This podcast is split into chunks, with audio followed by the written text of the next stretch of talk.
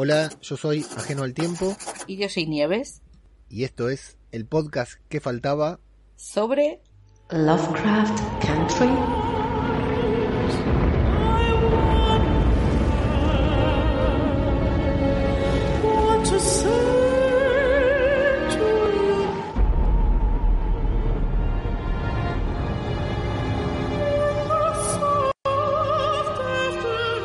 Muy bien, Nieves, se nos fue el anteúltimo episodio de la primera temporada de Lovecraft Country, suponiendo que tengamos una segunda. ¿Cómo estás, Nieves? Muy bien, muy bien. ¿Y tú? Bien, aquí andamos. Ar- arranco pensando a lo grande, ¿viste? ¿Habrá segunda temporada de Lovecraft Mm. Country? Pues, hombre, no sé, me gustaría. Bueno, pero a mí es que nunca me sobran temporadas. Yo no me sobran temporadas de ninguna serie. Si me canso de verla, la dejo de ver, pero no quiero que se acabe ni que quiten capítulos, ni temporadas, ni nada. O sea que si hay otra temporada de Lovecraft Country, pues a mí me va a gustar, seguro. Yo creo que está bien, ¿no? Porque El ahora es la, es la sorpresa, ¿verdad? Es la Mm. sorpresa de que estamos viendo algo completamente diferente a cualquier otra cosa que hayamos podido ver. Y, y bueno, pero eh, cuando tengamos una... se- Si, en caso de que hubiera, existiera una segunda temporada, ya estaríamos hablando de, de algo escrito directamente pensado para la televisión, no adaptado, ¿no? Que no parte de, de un libro. Y bueno, tendríamos que ver ahí que, cómo se las arreglan, digamos, para seguir construyendo Claro. mitología, o si eh, podría ser una segunda temporada al estilo de Fargo, ¿no? Que cambia Ajá, sí. eh, protagonistas y argumentos. también. O Castle Rock, claro, podría ser tranquilamente, ¿no? Que mantenga el espíritu, la esencia Sí. y modificara. Lo que pasa que estos personajes son muy entrañables Total. todos, ¿eh? Hoy, ahora en un ratito te voy a decir, hasta el, el- aquel que más pudimos odiar se hace querer. Ay, por favor. Sí, sí, sí. De acuerdo, total. Y- Sí. Y, y este capítulo, Nieves, Sí. eh, yo, eh, esto ya es costumbre, ¿no? Cada capítulo que pasamos decimos Es el, el mejor, mejor. capítulo, no hubo un capítulo así, pero este realmente a mí, no sé si es el mejor porque el, el 8 la verdad que me gustó mucho, Mm, pero este me golpeó directamente Total. y fue el primer capítulo de Lovecraft Country que me, me hizo llorar literal. Sí, a mí también. Hubo un par de veces que se me saltaron las lagrimillas. Súper La verdad que fue Mm, muy, muy emotivo y bueno, con esta reconstrucción de época que ya nos tiene acostumbrado Lovecraft Country, pero sí, en este capítulo tiraron todo lo que tenían. Si se habían ahorrado algo, lo gastaron todo en este capítulo porque fue la reconstrucción y todo lo que Sí. hicieron fue increíble, ¿no? La forma de llevarlo. A mí la forma de llevarlo me ha gustado mucho porque tampoco se regodea en las desgracias, pero sabes, sabes lo que está pasando. O sea, no te está, no te muestra así con exceso de, pues eso, de gente quemándose, que es, bueno, salvo la tatarabuela de, Sí, pero que no fue algo morboso Sí, igual. a eso no me- fue sí. algo. Sí. Sí. Porque es una serie que tiene morbo. De hecho, lo vimos en el momento que lo vemos a Lancaster. Pueden hacer algo espectacular, Sí. asqueroso. Y en ese momento, el registro era otro. Mm. Entonces, listo, es una mujer eh, quemándose viva. Pero no, no hacen un gran uso de efectos especiales para que te impresione, digamos. No. Porque lo que te impresiona de la escena es otra cosa, es el Mm. trasfondo de lo que está sucediendo ahí, ¿no? Sí, sí, sí, sí.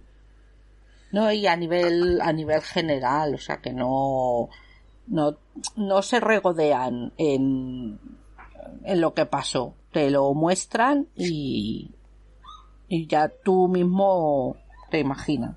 A mí me tiene en parte desorientado lo que es la narrativa de la serie realmente, porque el otro día le prestaba atención a, a lo que decía Javi Soserkix del podcast 100% Spoiler, que está ahí en nuestro grupo de Telegram también, y Javi decía, por ejemplo, comparando con una serie que, que él siguió con mucha mucho entusiasmo, que es The Witcher, Ah, sí. que está basada en un libro de, que, de los cuales Javi es súper entendido y, y- y fanático de, The Witcher, de los libros. Sí. Y la serie, que está buenísima, porque está Henry Cavill Sí. ahí cortando cabezas, como no va a estar buena, pero tiene esa narrativa que eh, por ahí no nos animamos a decirlo en voz alta, pero que te hace perder con lo que va contando porque, eh, y lo estoy citando casi literalmente a Javi, tienen este este elenco coral de, de muchos personajes y que quieren ir mezclando Las las, tramas como para que, claro, na- nada avance del todo, Sí. ¿no?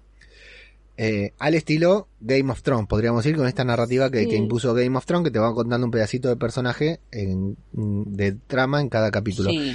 Eh, sin embargo, en esta, o sea, tal como decimos, en cada capítulo pasan mil cosas. Mm.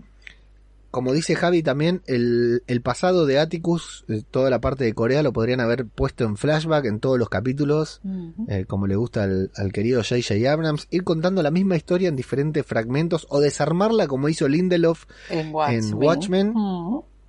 Y que después nos rompa la cabeza en el episodio final, que es que es muy un- eh, es muy efectivista, ¿no? Muy de decir, bueno, voy a hacer esto y lo voy a contar de una manera para que la historia parezca mejor. Sin embargo, acá van a los palos, Sí. Eh, quiero decir, van a toda velocidad, pasan mil cosas por episodio. Y Pero- tranquilamente podrían haber hecho de esto, de, de todo lo que contaron en estos nueve capítulos, y nos está faltando el último, que yo ya no sé ni qué esperar del último episodio, Uf, no sé ni Yo qué me esperar. espero un cataclismo. Sí, totalmente. Eh, podrían haberlo desarmado y, y hacer 10 temporadas, no, no sé si 10, pero dos temporadas al menos con la historia que estamos viendo hasta acá, podrían haber hecho sin dudas. Sí. Sí. Y, esta narrativa es completamente atrapante de todas maneras, o sea, todos los capítulos En te cuentan muchas cosas sí. y te seguís quedando con ganas de ver más, lo cual ojalá sirva también para muchos showrunners, para muchos Sí. narradores de historias, que no siempre la intriga, la intriga es buenísima, es lo que hizo, convirtió a, a- a la serie de televisión en lo que es ahora, ¿no? El cliffhanger, la asistir, ¿no? En, en este símbolo de la cultura popular. Pero no siempre hace falta la intriga o una gran intriga, una gran incertidumbre para dejarnos enganchados. A veces con contar una historia y hacerlo bien, eh, basta, es suficiente, ¿no? Sí, yo creo que muchas veces es como racanear tramas. Sí. O sea que una historia que puedes contar en un capítulo, pues te la cuentan en una temporada. Sí, Porque te van metiendo a lo mejor pues mucha paja. sí, Cosas que están relacionadas pero a lo mejor no tienen nada que ver. Y aquí no, aquí te van todo, pum, pum, es que no tiene, el capítulo, de, yo creo que de todos los que hemos visto hasta ahora, uno de los comentarios que casi todo el mundo hace es se me ha pasado volando. sí, es cierto. Es que no dejan de pasar cosas. No hay ni un momento que puedas decir, ah, bueno, esto es un rato así para que pase el tiempo. O sea, no hay ninguna escena que sobre ni según vamos viendo, porque aunque haya cosas que nos han dejado en algunos capítulos como diciendo, bueno, ¿y esto qué pasa con esto? Pues al final se ha ido cerrando, o sea, estaba ahí por algo, o sea, no estaba por hacer bulto, estaba por algo. Y se van todo y vamos, desde luego todos los cap- y esto este tampoco ha desentonado con el resto de la serie, es que vamos, es que yo me lo he visto hoy dos dos veces o tres y es que de esto que lo ves y te atrapa tanto que cuando se acaba dices, ay no, por favor, ya se ha acabado.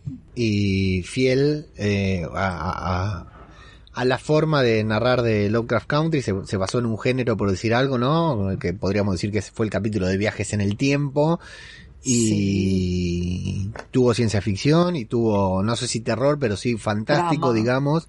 Eh, Mm. la verdad que fue completísimo, completísimo. Si te parece, eh, nos metemos en lo que es el, el episodio. Bueno, antes decimos que nuestro grupo de Telegram t.me barra Marvel, perdón, t.me No, Marvel. barra territorio Lovecraft, ese grupo de Telegram en donde pueden venir a hablar sobre la serie junto a... Se sigue sumando gente, está por terminar la serie y se sigue, Sí. sigue sumando gente todos los días. Así que los invitamos a pasarse por ahí. Luego veremos Sí, sí. en qué lo reformulamos el grupo cuando termine la serie, pero seguro que y vamos a continuar. todos diciendo que, que les encanta la serie, que, Sí. que les está gustando mucho. Sí, la verdad que sí. Y bueno, eh, www.radiodebabel.com. Vamos a dejar como siempre una, una nota con algunos comentarios sobre la serie, referencias y puntos a tocar que por ahí no vamos a desarrollar tanto aquí en el podcast, pero que si resulta de interés para complementar la serie lo pueden encontrar ahí junto con todos los programas que estamos haciendo aquí en Radio de Babel. Episodio 9 de la primera temporada, hasta ahora única, no, se, no hay noticias de, de renovación hasta el momento. Mm. Algo que está siendo habitual también porque Watchmen no tuvo renovación. The Outsider, por el momento, no se sabe nada. Y continuamos Ajá. igual, con una, por el momento, genial primera temporada de Lovecraft Country, eh, que se llama Rewind 1921 o De vuelta en 1921, creo que lo trajeron en español, ¿verdad? Sí. Sí, no lo he visto cómo lo han traducido, pero es como rebobinar. Exacto, sí. Lo que Ah. te ponía en los reproductores de de CDs y de Y de cassette vamos, también, los ¿eh? De, cassette también. De cassette, que sí, rewind era rebobinar. Voy a Así es. cómo lo... A ver qué han puesto aquí. Rebobina, Ah, mira, 1921. si no me equivoco, aquí le pusieron eh, de vuelta en 1921 o algo por el estilo, pero la verdad que no tengo certeza ni lo voy a comprobar en este momento. Eh, bueno, arrancamos directamente don- casi donde nos quedamos con toda la, la familia reunida en torno a Dee, que la habíamos visto que estaba siendo atacada por, por estas dos simpáticas niñas bailarinas. Oh, sí, sí, madre, sí. Y bueno, están todos ahí preocupados, echándose culpas, tal como hicimos nosotros en el podcast pasado, acusando a todos de Claro. quién es más responsable. Me pareció coherente también eso, ¿no? Que se ataquen Sí, entre sí. Sí, sí. Claro. Porque si no, era, parecía un, un error de guion, que todos estaban Mm. preocupados pero nadie le daba, le, le- le daba bolilla, sin embargo, bueno, ellos mismos fueron conscientes. Resulta Sí, que, bueno, está complicada, no les queda otra opción que pedirle ayuda a Cristina. Tic tiene esta idea de decirle, bueno, le pido ayuda a cambio de las páginas, pero Leti se adelantó, tiene que confesar Leti. que le entregó las páginas anteriormente. Sí. Y que, eh, sin embargo, bueno, por ahí anda Ruby también. eh, y bueno, Ruby tiene esta conexión con Cristina, por lo cual ella dice que, que le va a que le va a pedir ayuda y que Cristina los va a ayudar a cambio de nada porque eh, Por ella. solamente porque Ruby se lo pide, exacto. Mm, sí. Eh, creo que ahí casi de manera inmediata ya la vemos a, a Cristina, ¿verdad? Sí, Eh, sí. sin, sin pérdida de, de tiempo, la vemos ahí a, a Cristina diciendo que, bueno, ven las, las páginas que había hecho muy inteligente Dick, que fue narrando toda la historia en, en, en historieta para que todos sepan qué es lo que sucedía. Mm, Y bueno, Cristina no puede eh, cancelar o revertir el hechizo porque necesitan sangre de Lancaster y todos creen que Lancaster y está el muerto. Libro, y el libro, el libro fundamental. de, el libro de de, los, nombres. nombres. Mm, El libro de los nombres, exacto, fundamental. Detalle a tener en cuenta, no le dicen nada a Cristina sobre los Yogots y bueno, consideran que Sí, Lancaster es- está muerto. Lo estuve mirando, me ha pasado Marisa un, una página de estas de internet de los easter eggs del capítulo. Correcto. Y por ejemplo, Letty le dice que hubo un, que murió por un escape de gas. Exacto. Y por ejemplo, eso es muy típico de en las series paranormales. eh, por ejemplo, en la de Men in Black. Eh, pasan, vienen los extraterrestres y no sé qué, y, cua- y a la gente le dan la excusa de que ha sido un escape de gas. Claro. O sea, no ha pasado nada paranormal. Y aquí, y Letty dice lo mismo, que ha sido un Rápidamente. escape de gas. Sí. Eh, detalle a tener en cuenta, tengámoslo en cuenta y guardémoslo hasta el episodio que viene, esto de que supuestamente Cristina no sabe nada del Shogot que salió a defender a, a Atticus. Ajá. Así que guardemos, guardemos ese detalle por ahí. Ay, ay. También creen todos que Lancaster está muerto. Eh, entonces Cristina lo único que puede hacer es reiniciar, el hechizo, ¿no? Sí. Como para ganar un poco de tiempo mientras, pero Sí. bueno, la muerte al parecer es inevitable o esto que le está sucediendo, que no sabemos. ¿Qué, qué opinas Sí. del, del bracito de... Del bracito. Sí, se está como volviendo de piedra. Qué asco, y bueno, ¿eh? aquí también viene en lo de los easter eggs que puede ser que lo pierda el brazo. Porque en el futuro, Eso, el que da el, el libro a, a Tic es una persona con un brazo mecánico. Encapuchada con un brazo de metal, así es. Y sí, y en la página esta de Easter eggs pone que puede ser como una referencia, que no perdamos de vista el brazo. Otro detalle a tener en cuenta, exactamente. Mm. Bueno, este brazo, qu- quiero mencionar que uno, el, el jefe de los efectos especiales, no sé si ya lo había dicho, de estos efectos especiales, ¿no? Los efectos especiales que se pueden tocar, por decir de una manera, como el, es el bracito de, de Dee en este momento. Tiene, eh, el jefe de efectos especiales es un- uno que estaba, que trabajaba en The Walking Dead. Ah, Así que ahí tenemos la, la calidad de, de los efectos que son increíbles porque el- ese segundo, microsegundo que te enfoca en el brazo es Sí. asqueroso. Total. Oh. Bueno, Sí, y van a necesitar sangre de su pariente más cercana, así que le toca a Montrose, que no parece ponerse muy feliz por la Muy situación. contento. Ujú. Sí, Tenemos los, los créditos Nieves, los títulos. sí, sí. Se ve sobre un fondo azul y lo que parece una mujer envuelta en llamas Ujú. y luego un, un libro abierto en blanco. Un librito. Cada Mm. capítulo de Lovecraft Country con una pista. Todos pensábamos que era, Sí. hasta que nos dimos cuenta que cambiaba, habían pasado un par de episodios. Dos, sí, dos por lo menos.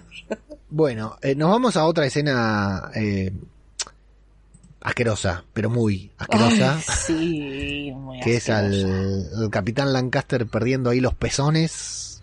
Qué, Ay, qué momento, qué bien logrado, eh, también. sí, sí, sí, sí, con ese torso de persona negra. Bueno, tal como lo habíamos imaginado, ¿no? Eh, Lancaster usando el cuerpo de estas personas, hay una especie de Frankenstein Sí, que utilizaba el cuerpo, claramente deben ser esos, esas personas que secuestradas, que secuestraban en la mansión Braithwaite y, y todo esto que Mm. habían, que habían mencionado previamente. claro. Claro, ah, ¿no? ¿no? Seguramente son, eran para, para, por alguna razón, Lancaster va cambiando su cuerpo y se va reciclando. Bueno, pero en este caso no tiene, no tiene posibilidad de hacerlo porque evidentemente están cambiando magia por magia, ¿no? Sí, vemos que William saca el, el amuleto que dejó allí, que lo mismo ya se nos había olvidado, Sí, que lo dejó sí, ¿eh? allí Ruby. Yo lo había olvidado. El, sí. Por eso es lo que yo decía antes, que hay cosas a lo mejor que parece que bueno, que no van a ningún lado, pero luego más tarde sí han sido por algo. Así es. Y bueno, eso yo creo que es lo que hace que no pueda, que Lancaster no se pueda regenerar. probablemente, sí, sí, probablemente le, le hizo el, Mm. el, el- un gualicho, como le decimos acá, le tiró. Bueno, lo tenemos a. William, que es Cristina, claramente, ¿no? De hecho, ellos dicen, vos tendrías Claro. que estar muerto, y Cristina Sí. que eh, se, se, se da las ganas de, de esta revancha, ¿no? De, de, de vengar la muerte de, de William, a quien mató Lancaster, claramente. Claro, sí, sí, sí. De hecho, le dice que puede, que él que, que quería que sufriese mil muertes, pero que se va a conformar con solo una. Con una es suficiente y parece que bastante dolorosa, por lo menos Sí. eh, a la vista, bastante chocante resulta. sí, Es muy, total. Muy bien logrado. Sí, Nos sí. vamos otra vez a la casa de, de George y de Hippolyta, donde está eh, Montrose tomando gasolina, al parecer Gasolina. una, una bebida muy bien preparada por, muy refrescante preparada por, por George, Sí. cuyos ingredientes son secretos. Secretísimo. Me gusta mucho Tic cuando se le saca el vaso como diciendo, pero ¿por qué tomás? Y después se pone a tomar él, ¿viste? Como que lo piensa Sí. y dice, bueno, la situación lo amerita. Eh, bueno, y surge la conversación, el último secreto tal vez guardado por Montrose, que eh, confiesa que tal vez, tal vez, a mí me gusta mucho esta hipótesis, ¿no? Sobre la paternidad porque no va a haber forma de confirmarlo. No, no, hay, no se puede hacer un estudio de ADN. Mm, Yo creo que vamos a tener oportunidad de, de que se confirme. ¿Y de qué manera? No lo sé. Ah. Algo va a hacer falta. Algo, se está durante toda la serie se está eh, comentando mucho o sale mucho de pasada eh, la sangre.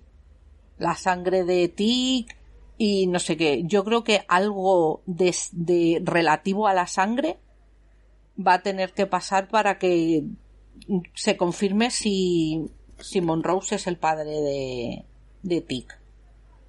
Bueno, me interesa, me interesa. A mí me gusta Algo mucho esto de que... yo, como dice luego Chris, Cristina, que va a necesitar toda la sangre de Tic Sí. por ahí quizás algo, algo pueda haber. Bueno, No sé, me da a mí la sensación, a lo mejor no, lo, pero lo anotamos, lo anotamos, ¿por qué no? A- no a creo mí que me- lo dejen así al, al azar. A mí la verdad que me parece muy realista el hecho de sembrar una duda sobre la paternidad y que por cuestión de, de la época no hay eh, análisis de ADN, no hay estudio de ADN, comparación de ADN. eh, listo, la, la duda es suficiente como para que eh, hay que ver si, si Dick prefería, en cierta manera, tener esta duda o quedarse convencido de que su padre era Montrose. Porque la duda No debe ser terrible vivir con esa duda a partir de ese momento. Eh, Sí. destaco Yo creo que nos enfáticamente, lo, van a, nos lo acabarán confirmando, creo yo. destaco enfáticamente la actuación de, de tanto de Montrose y la de Tick en este momento en el que se va descubriendo y va pasando Sí. por sorpresa, por dolor, por, Sí. por, eh, por furia, va pasando por todos los estados en un plano que se va acercando a su rostro, la verdad me parece genial. Sí, sí, sí. Hasta que se da cuenta como he estado ahí sentado un montón de veces llorando porque me habías pegado pensando que George me gustaría que hubiera sido mi padre y puede haberlo sido, no sé. Es, Ay, es terrible. Muy, sí, total, total. Eh, es terrible, muy dolorosa la escena, muy conmovedora. Leti está escuchando ahí, dice, me parece que me tendría que haber tomado el palo, no sé qué hago acá escuchando esta conversación que no me pertenece, se siente incómoda. Y bueno, volvió Cristina, Di ya no tiene fiebre y el regreso de Hippolyta a la ¡Ay, serie qué que bueno! Aplaudí. dice... Cuando vino, Pero aparte cuando así, ¿eh? ¿Cómo que.? Pero viene además en plan, ¿cómo que Día está enferma? Como diciendo, o sea, os dejo aquí unos cuantos días y vuelvo y encuentro a la niña. O sea, vamos, la deja que se, lo que se la cuiden y Sí. vuelve y la pobre enfermita. Pero aparte, todos la daban por muerta, eh, Sí. con todo este problema ya ni se acordaban ni, ni, ni pensaban Total. en que podía aparecer Hipólita y aparece caminando por la puerta así como si nada. Tal Me encanta. cual, tal cual. Sí, sí. Bueno, nos vamos a ir al, al ritual en el que vemos a Ay, Dee qué horror.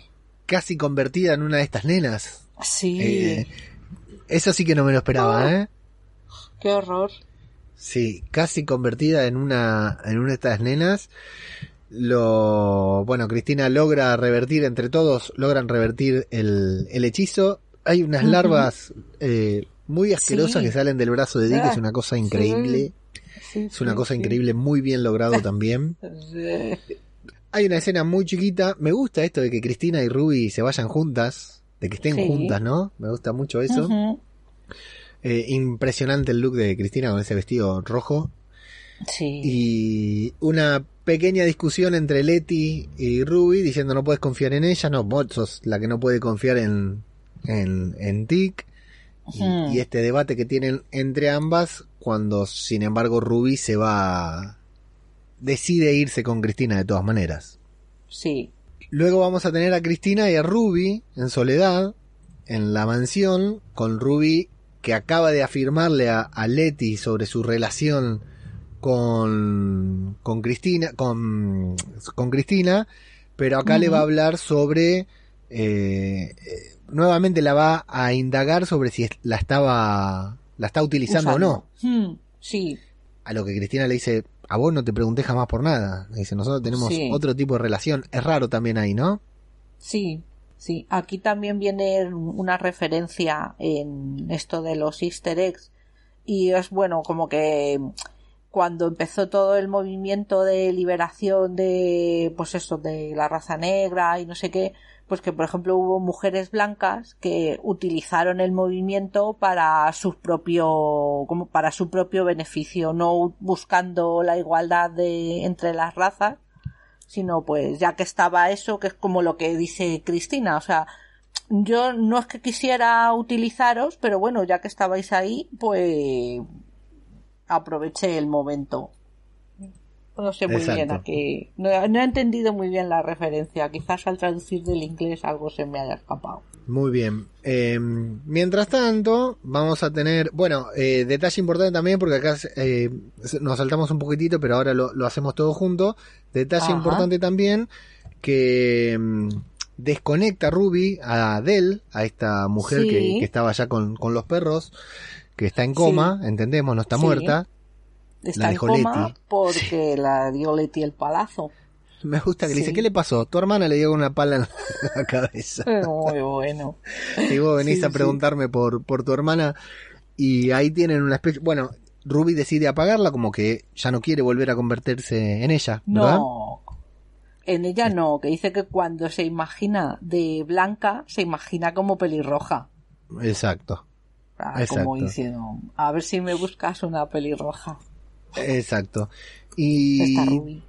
tienen como una especie de pacto en el que Ruby le dice, bueno, vos tenés que matar a, Sí. a Atticus, ¿es verdad que vas a matar a es. Atticus? Sí. Sí, sí, sigue. Y le dice, mira, matarlo, matarlo o no, pero necesito hasta la última gota de su sangre para el hechizo de la inmortalidad. Eso es. Mm.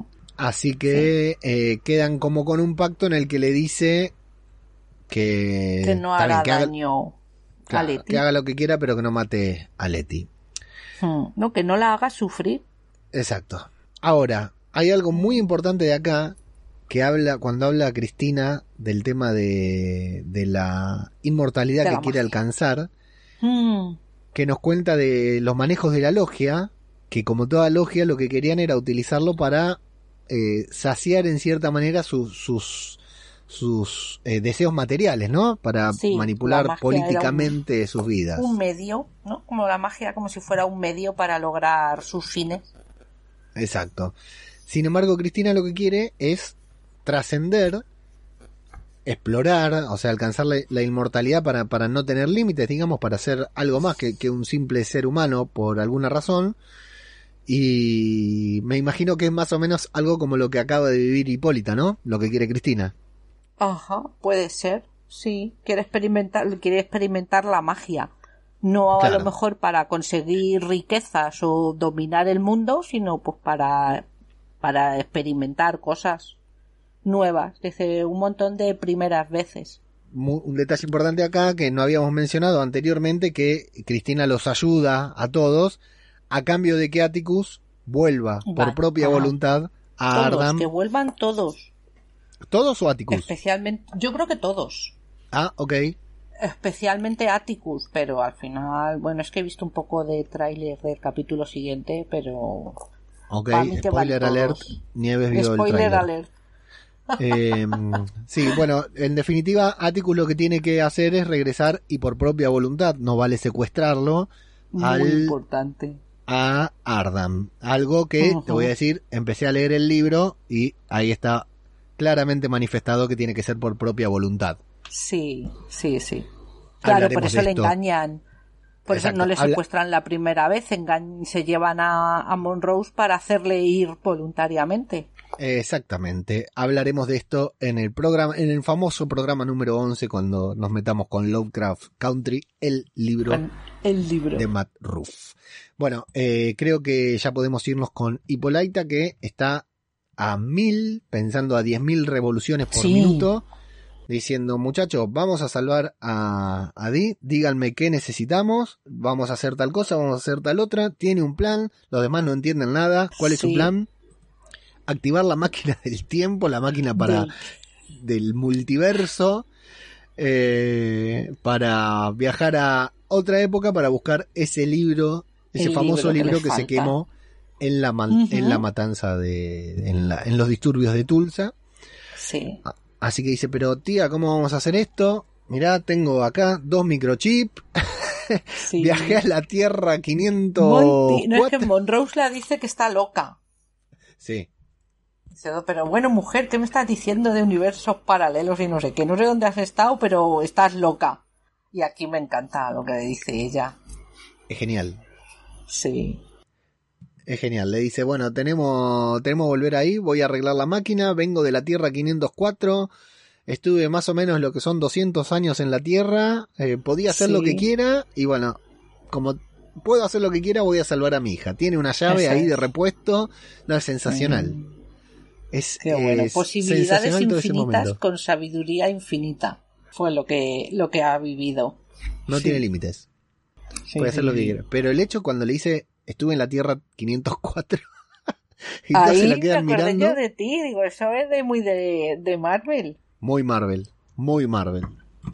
Muy Marvel. Si Total, fuera la Tierra ¿no? 616, ya sabemos que Sí. sería nuestro propio universo, exacto. Pero esta es la Tierra 504. 504. Bueno, no, es perfecto, perfecto porque, como decíamos, ¿no? Estamos en Lovecraft, Lovecraft Country, entonces a todos no les queda otra más que creer. Claro. Y bueno, Así- tampoco les queda más remedio porque le dice, venga, todos al coche, que nos Listo. vamos. Tampoco les deja opción para decir cualquiera, no, yo me quedo aquí. Absolutamente nada, directamente. Nada. Sí, sí. Bueno, ahí sí eh, nos vamos a Kentucky al observatorio, Kentucky. en donde están, donde habíamos dejado ahí toda la trama, hace apenas unos episodios atrás, donde se había abierto el portal. Hipólita Sí. pone manos a la obra, los pone a trabajar a todos para reparar el, el observatorio. Montrose ya le empezó a dar a la bebida directamente. Sí.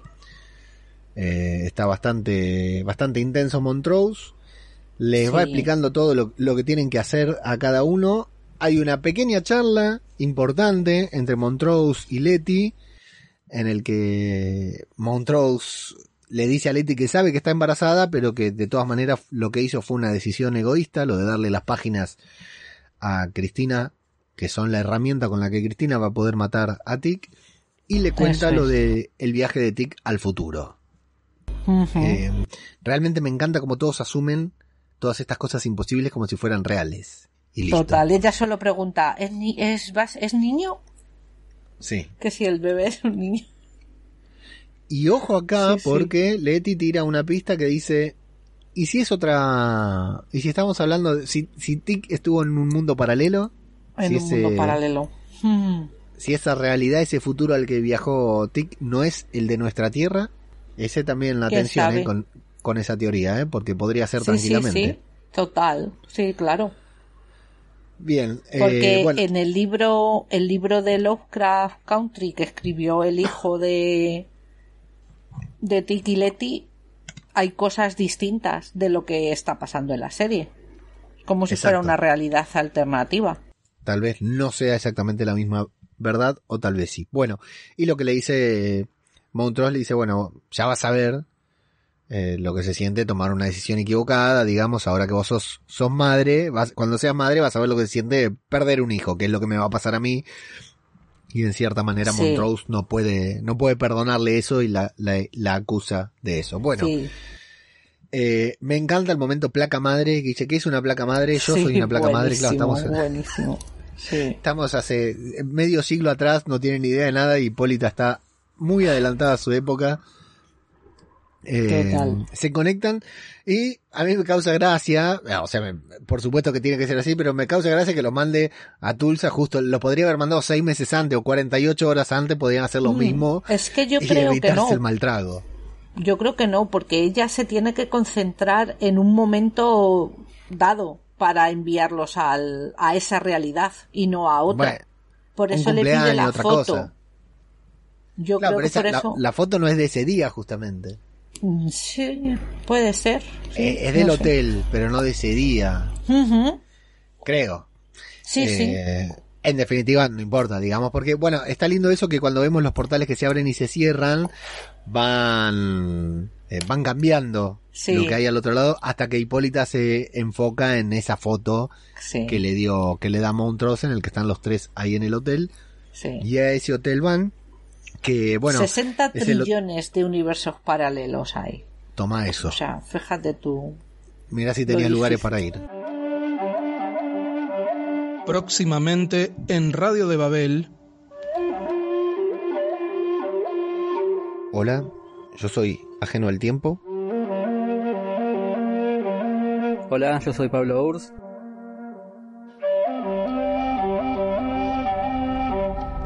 Yo soy Antonio.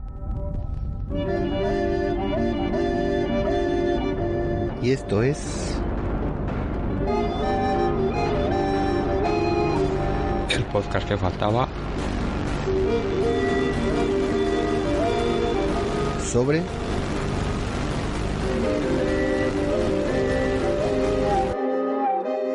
de Mandalorian.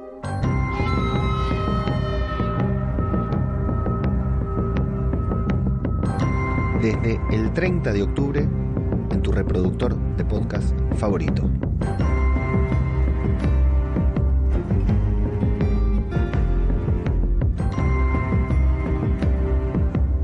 www.radiodebabel.com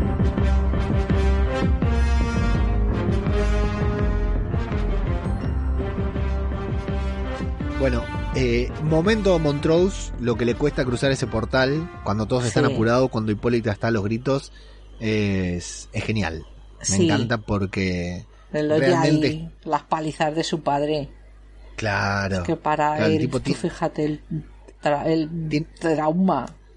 tiene que volver a Madre un mía. pasado que nunca pudo superar y lo tiene que volver a experimentar y encima en un, en un día que luego veremos es, es dramático.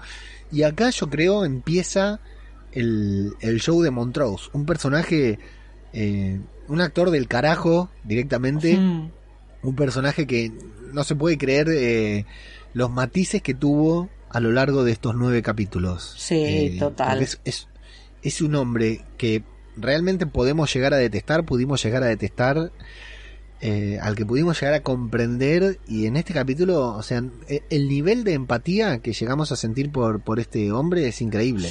Total, total. Eh, porque somos realmente Montrose cuando estamos viendo este capítulo, sen- nos sentimos Montrose en todo momento, en todo sentido. Y, y acá en este punto la serie, tanto por la reconstrucción de época como por todo lo que hace, me parece que se vuelve, gana una profundidad increíble el capítulo. Están en Tulsa, están en 1921, Sí, están sí. en la previa a lo que va a ser eh, eh, el, el- el- el evento más trágico en la historia de, de este, de este lugar, de esta región, de la vida de las personas que, que vivían ahí en ese momento.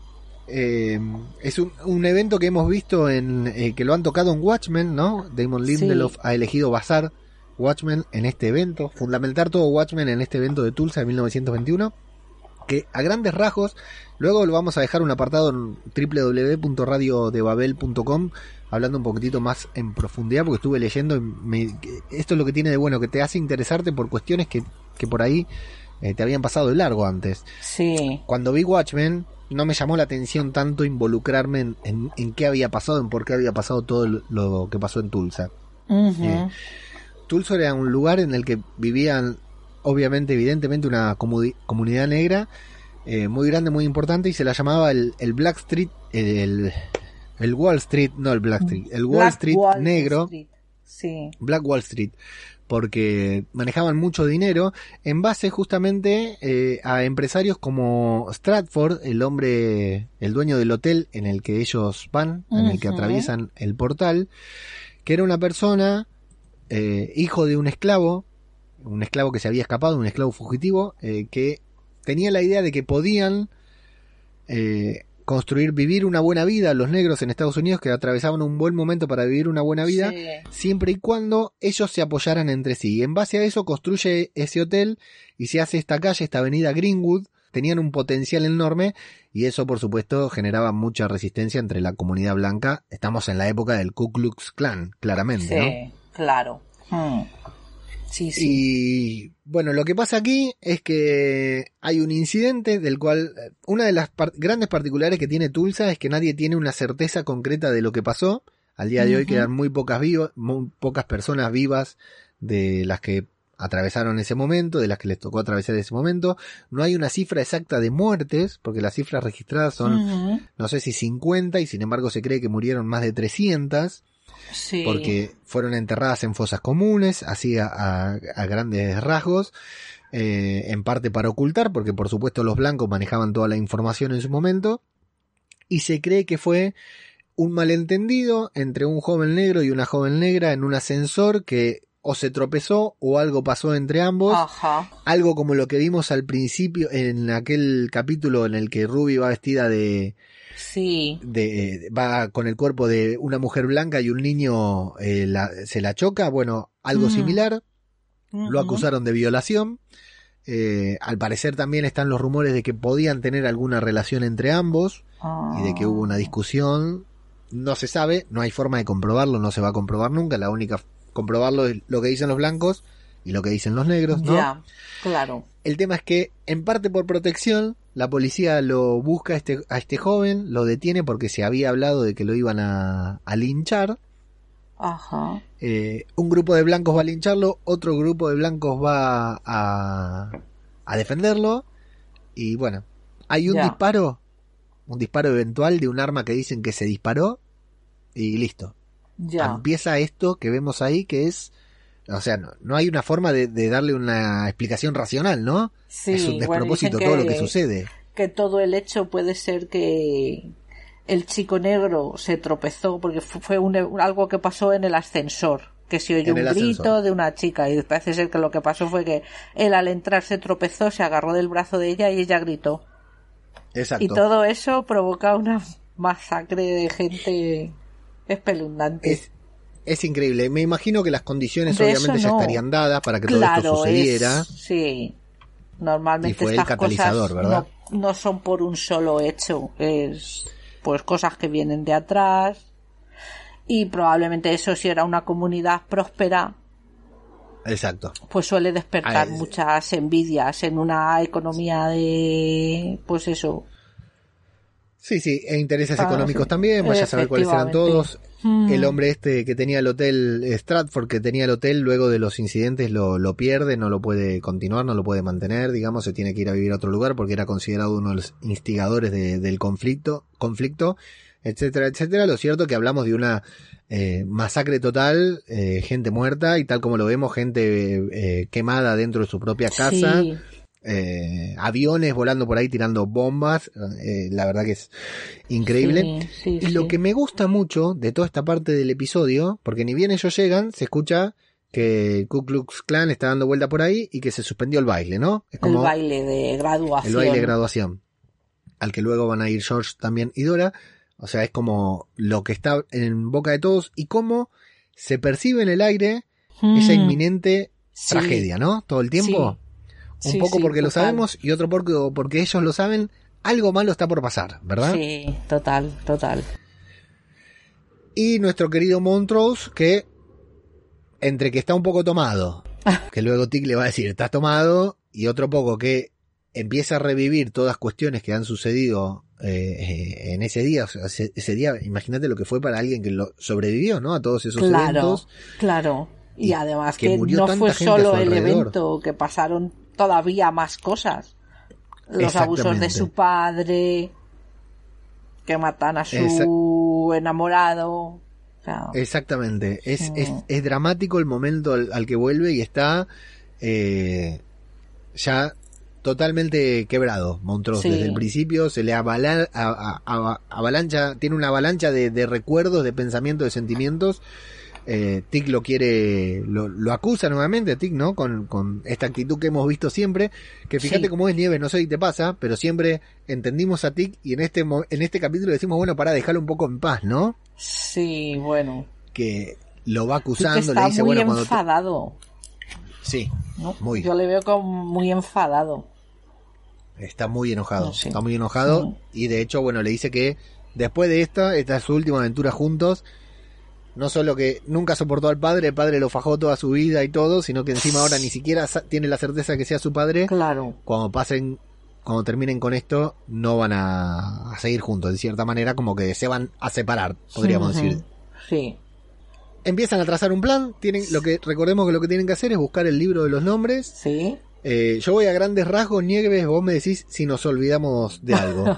Bueno, primero, se cómo de se con- la, la pilcha que se consigue en la medida. Sí, total. Y le Eh, con su yo no había notado que el- que a mí me recordó mucho Sí. al que tiene en el sueño cuando se quema en, en la casa de... eh, tranquila- tranquilamente podría ser, ¿eh? ser, yo no lo sí. había notado. Y se deja las pero va en zapatillas. Eso me mola. Sí, en- sí, sí. Eh, Está muy bueno. Sí. El- de hecho, después va a ser lo que la va a poner Claro. en evidencia. Muy bueno eso. Y llegan justo para ver una de las tantas palizas Sí, que el padre le da al, al joven, al pequeño Montrose. que se había puesto el traje Justamente. de George nuevo, que se lo habían comprado ahí en una sastrería de las buenas. Y parece ser que se ha puesto el ramillete que le iba a dar a Dora en el pelo. Así es. Sí, así que padre. Así que le pega por le partida pega. doble o triple el Sí, padre, ¿no? Total. Todo esto lo vemos mientras nos lo va narrando Montrose, que parece estar viendo una película de Sí. su propia vida. Mm. Debe ser dramático ese momento. Sí. Y él Hasta piensa que se lo merecía. Eh, Sí, eh, algo normal, ¿no? Claro. Un sentimiento normal de, Sí, bueno, es de, como de- por de aquella persona golpeada. cuando te maltratan, acabas como mm, justificando a tu maltratador muchas veces. Exacto. Exacto. Bueno, acá primer golpe también para Tic, que empieza a ver eh, el reflejo de su propia infancia, ¿no? En la infancia Claro, de George. también. De Montrose, De no de Montrose, George. Claro. Bueno, eh, tenemos una pequeña heroína que es Dora, que sale a, a defender a Montrose, Dora la madre de De Tic, ti. y se empieza a generar este conflicto de correte porque te doy a vos también, algo que era normal en la época, que algunos padres es- Sí. eh, está claramente representado en Mad Men, en la serie Mad Men, que el padre de una familia le podía dar un bife a un pibe de otra familia, Ajá. Pero el padre de Dora lo impide, Sí. no lo deja. Y bueno, todo esto pasa a la luz del día, algo que al día de hoy nos resulta impresionante, Sí. pero que bueno, claro, antes era habitual pegarle a los chicos. Sí, Eh, pasa a la luz del día, nadie hace nada. Hoy nadie le dejaría pegar, o casi nadie le dejaría a un padre golpear así a su hijo. no sé yo, ¿eh? Porque últimamente está la gente como muy a la que salta, ¿eh? Tampoco te puedes meter mucho porque... Eso es cierto. Vamos, yo he estado a lo mejor, a mí una vez me acusó una señora de que había pegado a su hijo, porque el niño se había caído y yo lo que hice fue cogerle en el supermercado. Y me viene Claro. la mujer en plan, no toques a mi hijo. Digo, oye, perdona, se ha caído Claro. al suelo. Sí. pero vamos, ya le puede pasar lo que sea que yo no vuelva a tocar a tu hijo, allá le esté pasando lo que le esté pasando. Me refiero al, a la cosa esta de no toques a mi hijo. O sea, antes yo me acuerdo de pequeña y no sé qué, que si te pasaba algo sabías que podías recurrir a un adulto. Ahora yo no sé si los niños saben o que pueden recurrir a un adulto si les pasa algo. A mí eso me Sí. parece muy triste. O también cierto, si sí. te veían haciendo algo malo, te llamaban la atención. Aunque no fuera nadie ni de tu Te familia. podía retar cualquiera, sí, hoy no. Sí, sí, hoy ni se vamos, hoy ni se te ocurre. Tú ves a un niño haciendo algo y vamos, es que ni le miras. Sí, y sí. puede ser peligroso Es para cierto. él, porque a lo mejor le puede pasar algo. Vemos, vemos toda esta situación. En el momento en que aparece Dora, los vemos tanto a Montrose como a Tic impactados por la aparición de Dora Claro, allí. sí. O sea, Tic prácticamente vuelve a ser un niño, ¿no? en su Sí, estado. claro. Empezamos a ver este vínculo entre Dora, Montrose y Y Tic. yo. Montrose, el, el joven, el pequeño Montrose ya se fue. eh, y está Tic, eh, está George. George ahí hablando con Dora, que bueno, Dora le echa en cara el no defender a su hermano. Mm, Montrose le dice, George era el que más me defendía. Claro. Y Dora le dice, pero tu hermano recibe muchas más palizas que vos, ¿por qué no haces algo? claro, pero ella no debe Eh. de saber que. Pues lo, muchas veces también lo hemos hablado muchas veces que dentro de las casas tampoco sabes qué, qué pasa, aunque aquí se vea que el padre pegaba a ti, a Monrose, mm, parece ser que luego la situación era que George le defendía bastante y ya lo hemos visto, Sí, han sí. tenido esta conversación en uno de los primeros Exacto. capítulos. Claro, claro. De hecho, George se acusaba a sí mismo de no haber hecho lo suficiente para defender a Montrose. Porque probablemente lo hacía a, a través de la inteligencia o lo ayudaba a disimular algunas cosas o cosas por el estilo, ¿no? Esa complicidad de hermanos Sí. que en situaciones adversas suele surgir también. y que también tú ves a tu padre como una figura de autoridad y no se te sí, ocurre claro. llevarle la contraria, hay que echarle mucho valor. Bueno, pero si vemos este vínculo de Dora George, o sea, Dora claramente está medianamente emparejada con George porque van a ir al baile juntos, le da el, el ramillete este, la flor, sin embargo ella está muy preocupada por, por, Por Montrose, que lo estaban fajando y que se fue corriendo de ahí. En ese momento justo se enteran de la cancelación del baile, algo que ellos ya, se- ya habían escuchado en el hotel, por lo cual deciden ir a buscar a Montrose justamente, en vez de hacer otra cosa, Claro. deciden, deciden ir a buscar a, a Montrose a ver a dónde está. Curiosamente, y en paralelo, Montrose también desapareció. El Sí. viejo Montrose desapareció.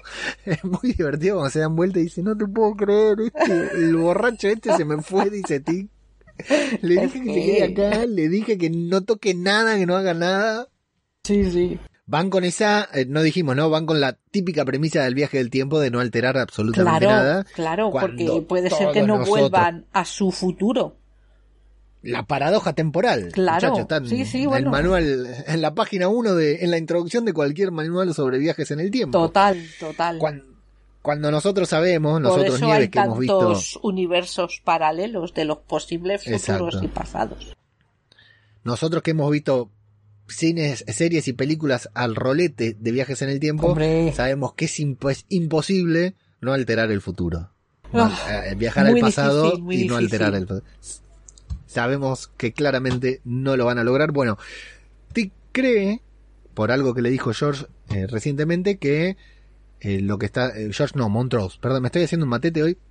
No importa, sale con manual este podcast, ¿eh? cualquier cosita va- sale con subtítulos. Eh, Montrose le dice que él debería haber recibido el disparo, entonces Tick cree que va, a, a, a advertirle a, George que dentro de. 30 años en Ardham le van a meter un balazo o algo por el sí, estilo. Sí, sí, Sale a, a perseguirlo en un auto que con mucha habilidad Letty logra Buenísimo. encender sin la llave. Sí, sí, sí. Le hace ahí el puente. Primera vez que entre ambos hablan del, Del bebé. del pequeño George. Freeman. Sí. Muy bueno. Una mirada, una palabra y fin. Eh, No le, hace falta le decir nada podemos más. llamar George. Me encanta. Listo. Está, Sí. todo, está todo dicho. Claro. Eh, Let- Leti va a ser la encargada. También, ¿no? ¿En qué rol la pusieron a Leti? En medio de la matanza, lo que saben que va a suceder, Sí. dejarla a Leti ahí Sí. a, a que a que sea ella la responsable, ¿no? Complicado. Sí, sí. Pero bueno, Leti es invulnerable. Es invulnerable, sí. Pero, ¿viste cuando, cuando corre? a continuación va- le va a pasar esto, que ya empiezan los incidentes y aparece un auto que empieza a disparar Sí, y le disparan. Parece que ella misma se hubiera olvidado de su hechizo de invulnerabilidad, sí. ¿no?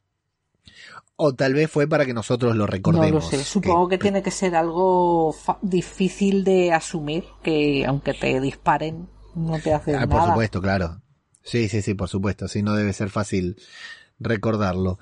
Y bueno, luego vemos que es el padre de Montrose quien la salva, entre comillas.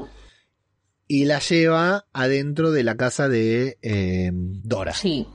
Van Estamos bien, todos. Sí, sí, van todos ahí dentro. Sí. En donde, bueno, Letty ha llegado al lugar en el que quería, empiezan a hablar, estos ya se están preparando, y acá es donde te decía la, la inminencia de la masacre, ¿no? Como todos saben Van a lo que defenderse. va a suceder en algún momento. Exacto. Mm. Se están atrincherando ahí, tienen armas al rolete, estos muchachos también. Eh, las comunicaciones, si bien son, tienen el teléfono y, se pueden avisar rápidamente lo que está sucediendo, no es lo mismo que, eh, que a- al día de hoy, ¿no? Claro. Que a- al segundo nos enteramos de todo. Mm, claro, claro. Y de hecho, eh, a Leti la indagan diciendo, bueno, ¿qué sabes? Y ella sabe todo, pero no puede dar mayor información. Y lo difícil que le resulta quedarse callada, ¿no? Claro, es que Leti no puede decir nada porque está en la casa de esas personas que son la familia del hombre a que ella quiere y sabe que van a morir todas y que no les Sí. puede salvar. Tienen que morir porque no puede. Si cambia el, luego lo dice más adelante, si cambia el pasado, no conoce a ti que su hijo no nace.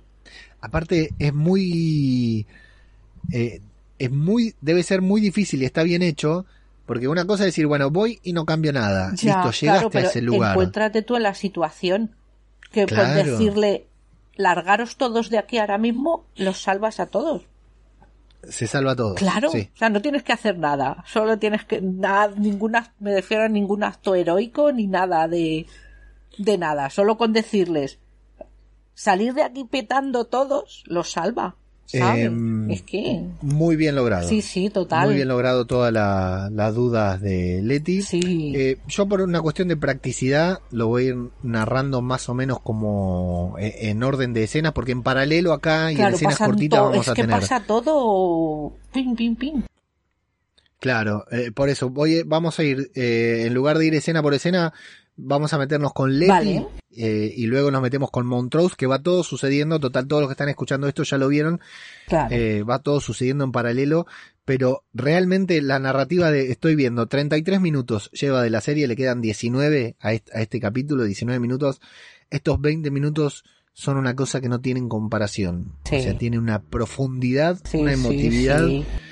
un suspenso. eh, cuando todos sabemos que Letty es invulnerable, cuando todos sabemos que la familia de, eh, de Dora no se va a salvar, eh, cuando todos sabemos exactamente qué es lo que va a suceder, es increíble lo- los nervios y la tensión que nos genera toda esta Claro. escena y la emotividad en cierta forma también. Está muy bien llevado. Bueno, hablan, en principio, tiene una charla Leti con una señorita que es Dora. No, es la, es la hermana, es Beula. Antes Ah, les claro. ha mandado, debe ser la hermana de Dora. Le ha mandado, vete, vete para, vete a la parte de atrás con Beula. Claro, porque Dora no está acá, Dora está en el Dora parque, es cierto, está, sí, claro. me enredé, Mm, es cierto. Sí, sí. Eh, claro, a eso sumémosle que toda la gente que está acá dentro de la casa están preocupados porque tienen a la hija, a los hijos afuera, ¿no? claro, por eso en- no en se van. Porque no saben dónde están los, los, los niños y si vuelven, yo creo que por eso no se van.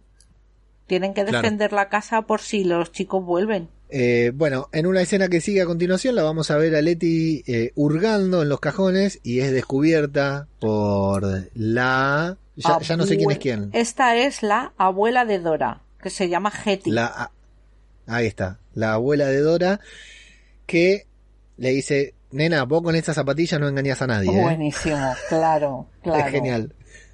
Es genial. Sí. Eh, y a Leti no le queda otra que decir, bueno, mira, la verdad, necesito el, logre los- el libro de los nombres, vengo del futuro y pasa tal cosa, tal otra. Le da, literalmente le cuenta eh, letra por letra todo lo que está sucediendo en el futuro. Claro, Todo lo que está sucediendo y por qué está ella ahí. Pero ese vengo del futuro es sensacional. muy bueno, sí, muy bueno.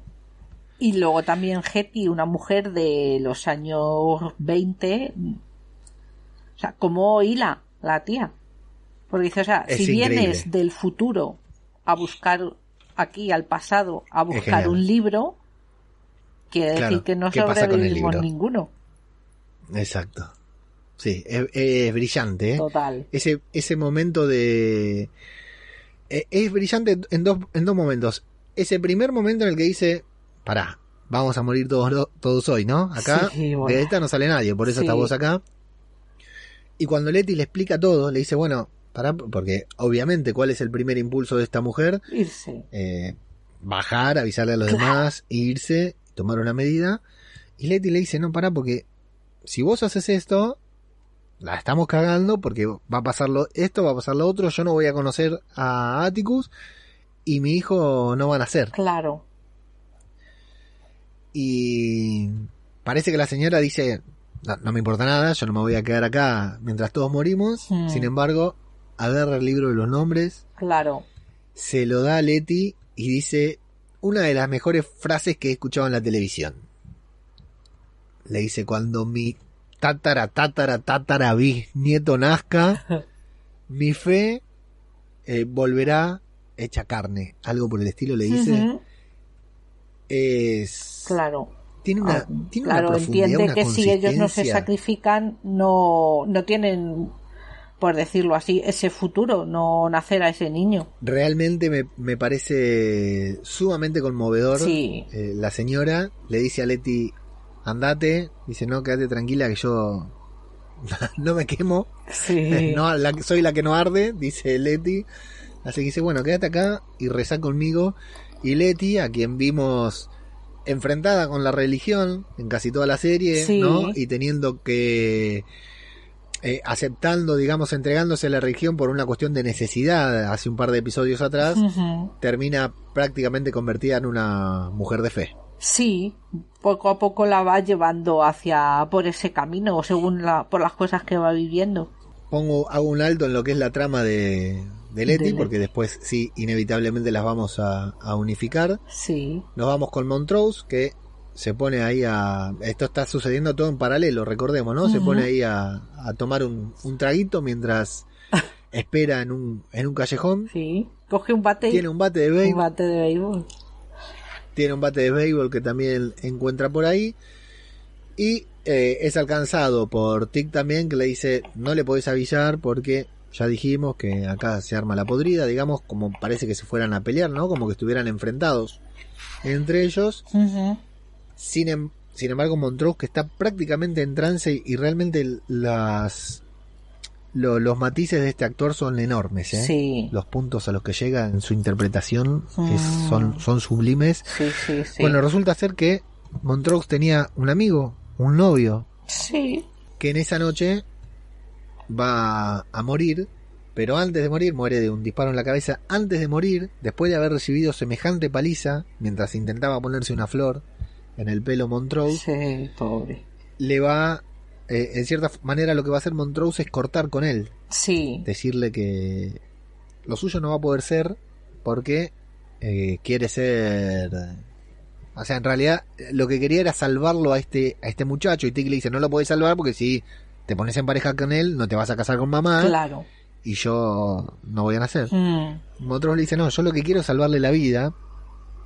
Porque ya corté con él. Yo ya le dije claro. que no vamos a estar juntos porque yo necesito convertirme en un hombre, necesito convertirme en un padre, necesito tener una familia, quiero tener a mi, a mi hijo y es la primera vez que lo escuchamos a Montrose hablar con esta, no es la primera vez, pero sí en, en este estado de esta devoción, no tanto para su hijo, sino para con para su condición de padre. Sí. No habla del amor de su hijo, sino que habla de su condición de ser padre, de, Sí. de lo importante que fue para él ser padre, ¿verdad? Sí, como que le dio un objetivo para intentar superar todas pues, las palizas de su padre y luego pues él también que pues no aceptaba su homosexualidad y entendía que porque él lo dice que mató todo lo que había de delicado en él y él lo que quería era ser un hombre y él entiende hombre como padre y como persona fuerte que no tiene debilidades por decirlo así todo como consecuencia de las palizas recibidas, claramente, Hombre, no por una decisión. ya hombre claro Eh, imagine- imaginemos a, a la altura de la vida de Montrose, que es un hombre entrado en años, más que adulto, eh, que lo vimos hace un par de episodios atrás asumir por primera vez claro su condición de, de, de- de homosexual o, Mm. o lo que como querramos mencionarlo, ¿no? O sea, veíamos que era algo reprimido porque hasta con aquella persona con la que tenía sexo lo hacía eh, de una manera reprimida, Sí, ¿sí? Como si fuera no algo, se algo reconocía algo- como homosexual. Eh, de ahí la importancia de ese capítulo en el que lo vimos en el club, de, en, en esta fiesta de, de drag queens de la época y todo lo que transcurrió Mm. con Montrose en ese capítulo. Sí, vemos la cantidad de años y el tiempo que el hombre lleva reprimiendo eh, su propia personalidad. sí, claro, dice que el Porque- chico este, Thomas, fue uno de, el primer, la primera cosa a la que renunció Claro, para, pues eso, para... sí, para convertirse en padre, en jefe de familia, es. etcétera. Mm, Exacto. Ese fue el día, eh, el día de la masacre de Tulsa y por eso era lo difícil que le resultaba volver a este día para Montrose, porque no solo era el día en que morían muchas personas, el día en que lo fajaban, sino que era el día en que renunciaba algo muy importante de su vida, de Mm. su personalidad. claro, Por eso quiere conformarse con al menos salvarle, la, vida, la vida. porque, claro, sabe que de todas maneras, eh, él, ese, ese niño ya tomó su decisión. sí, Todo el, el diálogo entre Montrose y Tick es, es absolutamente conmovedor. La actuación de Montrose es, es, es enorme, Sí. es enorme. La, la de Atticus es genial también, cómo se va quebrando, cómo se va llorando. Cómo por primera vez en la serie parece que se están comunicando, padre e hijo, ¿no? sí, o Eh, por lo menos se van, se van entendiendo. Rick va entendiendo por qué su padre actuó como actuó. Exacto. Sí, sí, logra comprenderlo, logra aceptarlo y de hecho, mientras estaba intentando de que Montrose no haga lo que quería hacer, finalmente le dice, bueno, quédate tranquilo, eh, o sea, no le dice, sino más vale que estés seguro, que no cambies nada, pero llora Montrose, Mm. eh, Tick conmo- conmovido, está ahí a punto de abrazarse, como que no se abrazan porque tienen que ser hombres duros, ¿no? Son hombres recios que ni siquiera se llevan bien. Sí, Eh, bueno, un momento genial, sí. hasta que se desata el conflicto, ¿no? Al mismo tiempo que llegan lo- los camiones con las antorchas a, a lo que es la casa de, de Dora y la van a empezar a prender fuego, mientras Letty y la abuela de Dora están manteniendo esta conversación. Vemos a Montrose con Thomas, este niño que era su amigo, tomados de la mano, que se tomaron de la mano de manera inconsciente, súper tierno, súper claro. conmovedor. pobrecitos. Y Tienen eso y fue lo que ocasionó como- que le mataran. Ni siquiera se habían dado cuenta Mm, y Montrose tiene que volver a ver morir de un amigo. balazo en la cabeza a su amigo, a su novio, a, a esa persona. mm, Lo vemos como vuelve a sufrir, vuelve a sentir el disparo. Atticus lo tiene que abrazar para que no se caiga. sí. Y en el momento más intenso del episodio, que es justo al mismo tiempo que la abuela le va a dar el libro A a Letty. Letty y todo se vuelve conmovedor, Mm, eh, llega también la caballería, George Y Dora. y Dora En la bici. a salvar a, Montrose en dos contra diez eran más o menos. Claramente estaban a punto de morir Sí. y Montrose empieza derrumbado, empieza a contar esta historia de ese extraño que aparece con un bate y decime Nieves, Sí. ¿te la empezaste a ver venir? No.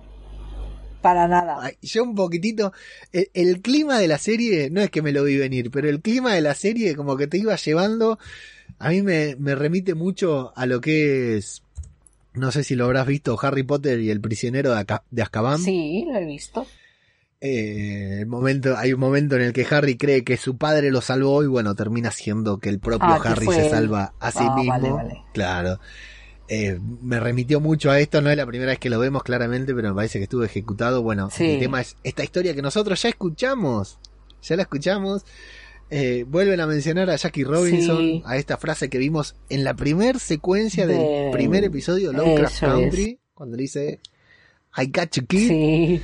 Eh, el extraño no aparece, lo están esperando y dice, algo pasa mal, por eso acá ya me, me, me di cuenta lo, lo que iba a suceder y me pareció una genialidad total. Ajá. Montrose lo mira a Tic, le dice, claro, de alguna manera entiende lo que sucede y también tal vez lo recuerda. Claro. Y le dice, vos sos el extraño, vos sos ese hombre. Sí.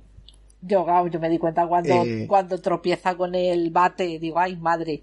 Sí, Sí, sí. yo, yo creo que lo empecé a percibir cuando dicen, che, algo está mal, no aparece el extraño, qué sé yo, y Montrose le dice, vos sos el extraño, es genial, Sí. así que bueno, va Atticus hacer lo que tiene que hacer, supuestamente no debería intervenir, por lo cual entramos Nieves en este, terri- en este terreno No, pero de eso los viajes es. en el tiempo, Eso es. Está bien. O sea, él intervino, pero, o sea, ya, había- ya era su pasado. este viaje en el tiempo ya había sucedido, Claro, exactamente. sí. O sea, entramos en este terreno Sí. en el que poco eh, muy explorado en, pero bueno. En Agents of Shield, en, en la última temporada de Ah, Agents of Shield también calla, muy explorado, Por favor, qué bueno es. en el que todo lo que va a suceder ya sucedió. Claro. Eh, vamos a vincularnos con, con Watchmen una vez más, un concepto muy de Doctor Manhattan, en el que todo está sucediendo al mismo tiempo, Sí.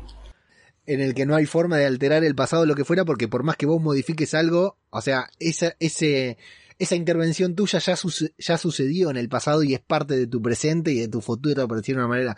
Es muy complejo de definirlo. Sí, Está recontra bien ejecutado. sí, muy bien, muy bien. Sí, Eh, total. Atticus no tiene reparos, le pega hasta una Bueno. chica que hay, hasta una no mujer, hay- le da de abatazos. No hay discriminación. Merecido, ¿eh? Merecido. Eh, al mismo tiempo que la abuela de, de Dora, decíamos, se va quemando en una escena Mm. muy bien logrado, pero con cero morbo. Mm. Cero morbo. Realmente yo no, no, no te- podría, podría haber gritado mucho más. Bueno, mientras escuchamos El poema. un, un poema que es maravilloso, con el que probablemente cerremos, sí, con el que vamos a cerrar este capítulo, que es genial, eh, un pro- poema de, eh, lo tengo por acá, pero me entusiasmé con la, con el relato, con la narración. Sonia Sánchez.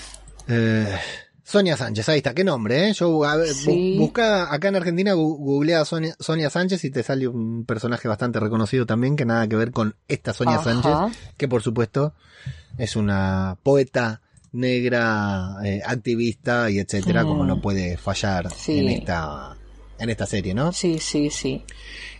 Y es Y el momento de los tres niños tirados en el piso, mirando A su eh, hacia arriba a Atticus Sí. que como ya sabe lo que tiene que decir lo dice I catch you kids Sí. y se va caminando tranquilo con la sorpresa de su padre, su tío y su madre. Pocas personas se dan esa tienen esa oportunidad de salvar eh, a sus antes, antepasados Sí, eh, siendo adultos, ¿no? Un momento brillante, momento súper emotivo, súper profundo, la música, lo que sucede, la emotividad, las actuaciones, Leti eh, alrededor del Mm. fuego sin arder, Sí, eh, creo que es el uno de los momentos más altos del episodio, si no sí, el más, porque luego viene uno que es súper emotivo. el poema este que has dicho de Sonia Sánchez se titula Catch a Fire se refiere como a que lo- los, los negros empiecen a utilizar las armas que con las que luchan contra ellos para su liberación ¿no? que habla como de utilizar el, el fuego y utilizar pues para rebelarse y para para luchar contra la opresión Exacto, estamos viendo una escena de un incendio, ¿no? De gente ardiendo, sin embargo estamos hablando del fuego interior, ¿no? Mm, sí, el- en el poema. Eh, una activista que pregonaba por, por la paz, digamos, era defendía todo lo que es la igualdad, pregonaba por la paz hasta que escuchó hablar a Malcolm, a Malcolm X, y entendió que el camino no era tanto la, la pasividad como un poquitito la confrontación. es que y de ahí toda esta letra que, que surge. mucha, claro, es que muchas veces para cambiar algo hay que, hay que pelearlo y hay que lucharlo. A lo mejor tampoco ponerte a cargarte a gente, pero las cosas no cambian, tienden a permanecer como están, sobre todo si luchas por, por, por ejemplo, también en la lucha de los derechos de la mujer, pues por ganar tus derechos, pues mucha gente entiende que le están quitando los suyos. Exacto, Entonces, exacto. pues claro, y tienden a agarrarse a ello y no dejar que las también también tengan las cosas que necesitan. Y muchas veces, pues claro, tienes que pelearlas. Exactamente. Mm.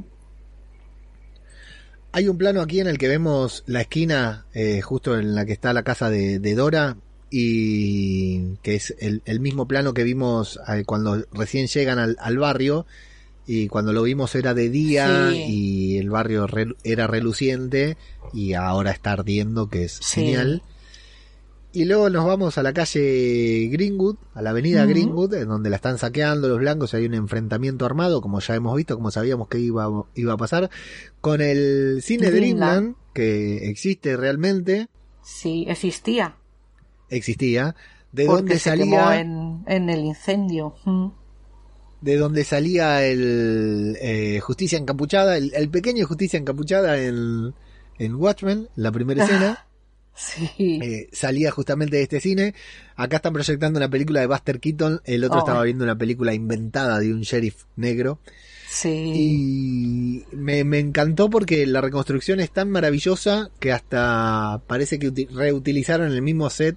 Porque el cartel de Dreamland es exactamente el mismo que vimos en Watchmen. Uy. Y está. Bueno, pues eso está bien, reutilizar las cosas. Eso Claro que sí, hay que reciclar. reciclar. Hay que reciclar. Claro. No, aparte estamos hablando de HBO y me, me imagino que JJ llamó a su mejor alumno y le dijo, Damon, ¿tenés por ahí algo de, de Tulsa? Porque tenemos que, ambientar ahí. Bueno, en Sí, medio de todo el, el quilombo salen corriendo Montrose y Dick, llegan a, al hotel, en donde Hipólita no la está pasando bien, ahí está largando Ay, espuma por la boca. Atticus es el primero en llegar, Sí. eh, Montrose se queda mirando por la ventana a la avenida Greenwood, donde vemos, bueno, lo que está sucediendo. Me imagino Mm. lo, lo difícil que debe ser asimilar una situación así Claro. en ese momento y revivirla, tal vez, ¿no? Y empieza con un relato, bueno, el primero la, la música que suena que es increíble, Mm. otra artista negra, una soprano negra también. Sí, y parece que Eh, la canción esta f- ha sido compuesta para este capítulo. Ah, es Me original de la serie, mira sí, vos. me ha parecido leer, sí. Y lo que es increíble, que son todos los nombres que va diciendo Montrose, que son todos nombres de personas Reales. que tuvieron un papel importante en la masacre de Tulsa, esta pareja de personas blancas que refugiaron, arriesgaron su vida refugiando a personas negras. El doctor Jackson, que era una eminencia, Sí, eh, no entre los negros, sino que directamente era una eminencia. Mm, Y bueno, y un veterano de guerra que también resistió ahí a los tiros, eh, que primero intentó resistir la masacre y cuando no hubo problema, eh, cuando no- ya no, no hubo manera de, disuadir a los agresores, empezó a los balazos, a dicen que se cargó a no sé cuántos blancos, a punto tal de que los blancos se dieron la vuelta, media vuelta y se fueron porque creyeron que había más personas disparando y el único que disparaba era este hombre veterano de guerra, de guerra que le faltaba una pierna. Eh, muy, muy interesante la forma en que Montrose lo va narrando mientras hace tiempo para que Letty en lugar de correr llegue caminando. Muy linda la escena, pero yo le decía, dale nena. Entiendo que vos no te quemes, pero Hipólita está de última ya. Eh, a ver, dale caña. claro, sumamente conmovida. Parece que los aviones le tiraran eh, las bombas a ella, ¿no? Porque le- Sí. le, dan justo en el medio. Tal cual, tal cual. Eh, Mm, es, bueno, hablame de épica, hablame de escenas, es, es sensacional, es sí, sensacional, es, es absolutamente conmovedora. sí, sí, sí. Mientras Hipólita empieza a levitar, finalmente cruzan el portal, pero quiero, antes de que crucen el portal, quiero volver a, a- yo tenía miedo, tenía miedo que se quedaran primero, ¿no? Porque iba tan lento Leti y Hipólita la estaba pasando tan mal que me daba mucho miedo que se quedaran. Antes de volver a- al presente en la serie, es todo lo de Tulsa y todo como estuvo narrado, la actuación de Montrose, toda esta situación, toda esta paradoja de que Tic sea su salvador, la verdad que me pareció una obra maestra. Sí, Eh, me, me pareció genial, absolutamente conmovedor. A este punto del capítulo ya estaba llorando sin dudas. ¿eh? sí, es que es inevitable. Tienes que ser casi de piedra para que esto no te afecte. A mí se me caían las lagrimillas. Totalmente, coincido totalmente. Bueno, cruzan el portal, pero antes de todo eso, Hipólita haciendo ahí el aguante, aguan- aguantando lo- los cables con su propia mano, levitando en el aire, se le vuelve el pelo violeta, Nieves. Ay, qué bueno. Es azul como, el, como Oricia Blue. Como Mauricio Arbizu. se convierte en el personaje del cómic de su hija. Buenísimo. Sí, sí. Hay que ver acá, ¿no? Si es solo un guiño o si estamos en presencia de una nueva paradoja, otra paradoja en la cual tal vez, eh, porque recordemos que al principio de la serie hay algo con esto de que Dee cambia el personaje, Sí. que estaba escribiendo un personaje, si no me equivoco, un personaje que era hombre Sí, y lo cambia por una por mujer. una mujer. Así que habría que ver si no, de alguna manera Dee también no anticipó esta situación, Mm, ¿no? ¿Quién sabe? que podría llegar a ser. No creo que tenga demasiada relevancia ya estando a, a un capítulo del final, pero me parece genial todo este por algo digamos no en vano se está se le volvió el pelo azul y e Hipólita se convirtió en eh, Oritia Blue. Claro. Eh, hermoso nuevamente, ¿no? Estamos en Lovecraft Country se convirtió en una serie dramática, ¿no? Sí. De época. Eh, tuvimos el elemento fantástico al inicio, nos fuimos a algo con una profundidad terrible porque no solo nos habló de problemas raciales, sino que tuvimos problemas, eh, digamos, de violencia doméstica, por decirlo de una manera, un padre golpeando violentamente a un Sí. hijo. Tuvimos el, el problema de, de- de la represión, ¿no? De, de- de- de un padre represivo que de, la discriminación, un, un chico que es muerto por que es asesinado por no solo por ser negro, sino por ser homosexual.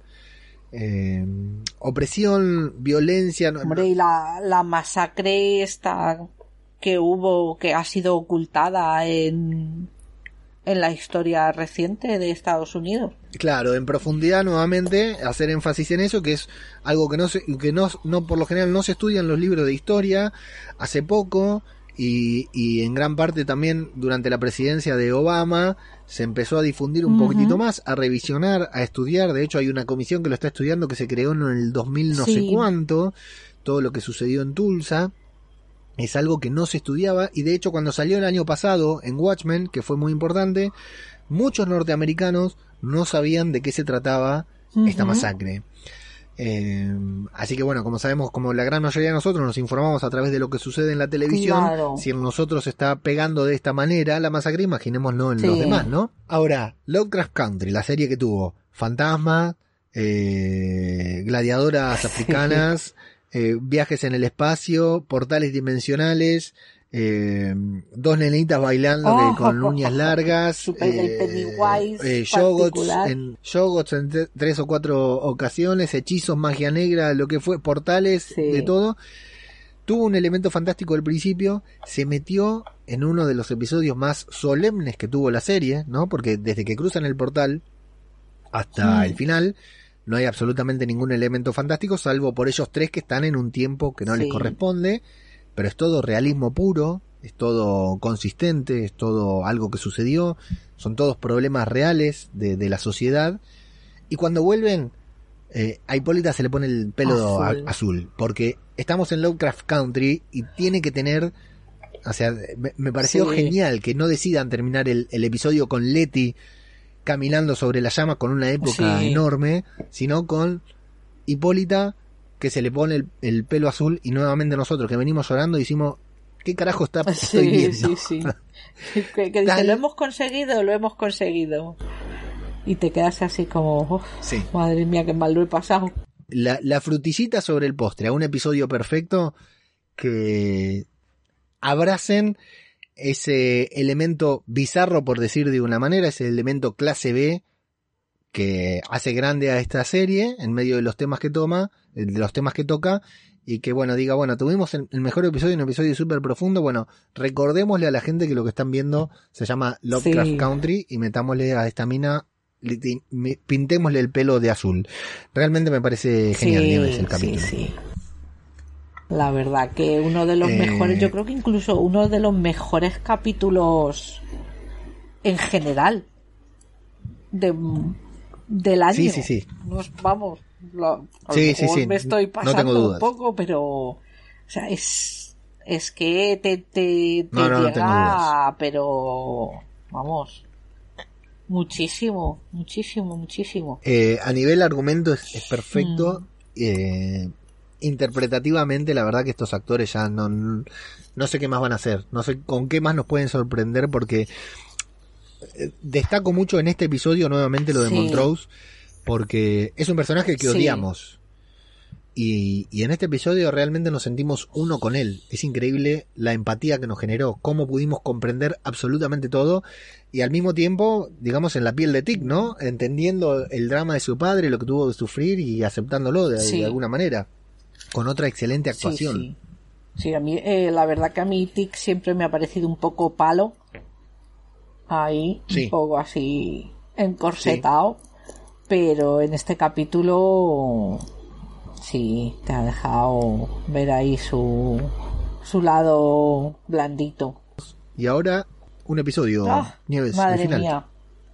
Y según, yo qué sé, lo mismo me equivoco y el último es una birria, pero según están siendo todos los capítulos de la temporada, promete una burrada de... Yo creo que lo vamos a pasar mal, ¿eh? Yo creo que lo vamos a pasar un poco No. mal. No lo dudo. Partamos desde la premisa, no es spoiler porque no vi la serie, no leí el libro, partamos de la premisa de que Tic está condenado, lo condenó Shia, lo condenó eh, el, pequeño George Freeman en su libro y la propia eh, Cristina hablando con Ruby que dijo que necesita hasta la última gota de sangre. Luego, bueno, Sí. está bien. Puede estar la sorpresa de que Tic se salve, pero partamos de la base de que vamos a ver el capítulo sobre la muerte de Tic, en principio, Sí. ¿no? Luego, a mí me queda la duda sobre el, el hechizo que tiene Tic, que él mismo y Montrose hicieron de, no sé si es de invulnerabilidad o de protección. De protección se supone, pero Que- yo entendí que era como de protección de un lugar. Porque cuando... Vamos a verlo. Cuando se lo dice Cristina es como traza un este alrededor de lo que de lo que quieres proteger o a lo mejor de ellos lo enten- no lo sé o yo lo entendí mal como no lo sé no lo sé que les dio Cristina porque si a ella no le interesa que Tic no se- que Tic no se le pueda dañar Así que bueno, queda eso y la encapuchada de brazo mecánico. Eso. A ver, sí, sí, porque la mencionaron. Si la mencionaron, tal vez cierta importancia pueda tener. La verdad que no sé. No, no vi el tráiler todavía, así No que no, sale no- no mucho, quiero ¿eh? No sale- sobre nada. No sale mucho. Me Solo imagino, me imagino. ellos No, no, me imagino que no. y vamos, aquí la verdad que los trailers están bastante bien porque no te no sabes qué No, puede no pasar. spoilean nada. La verdad que no Incluso spoilean si nada. lo ves, No. te ya empiezas a pensar muchas cosas. La semana que viene, el último episodio. Tenemos un comentario, me olvidé de hacer encuesta en Twitter. Tenemos un comentario. tenemos Sí, un par de comentarios. aquí en. A ver, bueno, mientras decir, yo tengo la aplicación esta de TV Time para seguir la serie y al capítulo un 87% de las personas que lo han visto le ponen un wow. La máxima puntuación, o sea que Bien. le eh, está gustando. A ver, pues aquí lo tengo. Pues tengo a Miss Lovecats que se adelantó a la pole de Cristina Albalá. Dice, Chris, que no te voy a pisar, date prisa. No, no se puso el despertador Cristina. Luego viene y dice: No madrugué Eso. suficiente para la pole. Tenemos aquí a, a Saucer Kicks que recuperó su cuenta y dice, descargando, esta vez os voy a Mm. plagiar.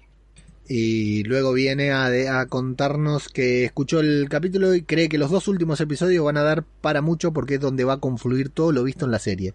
Espera cualquier cosa y aunque la serie tenga luego más temporadas va a ser conclusiva en cuanto a esta trama casi seguro. Esperando el siguiente, sí. Sin dudas eh, va a cerrar todo acá. Sí, Sí. sí. Y Chris Albalá, que ya se ha visto el capítulo de hoy, dice, pues ya solo queda un episodio, que entiendo que dedicarán a la ceremonia, aunque Di aún sigue bella durmiente. Este viaje al pasado ha sido revelador. Al final sí venía alguien a salvarlos. Con ganas de escucharos, saludos pareja. Sí, no, eh, siempre fue Tic. Mm. El Salvador siempre fue Tic, no, no había otra persona. Eh, para mí, eh, o sea, ya Sí. estaba escrito.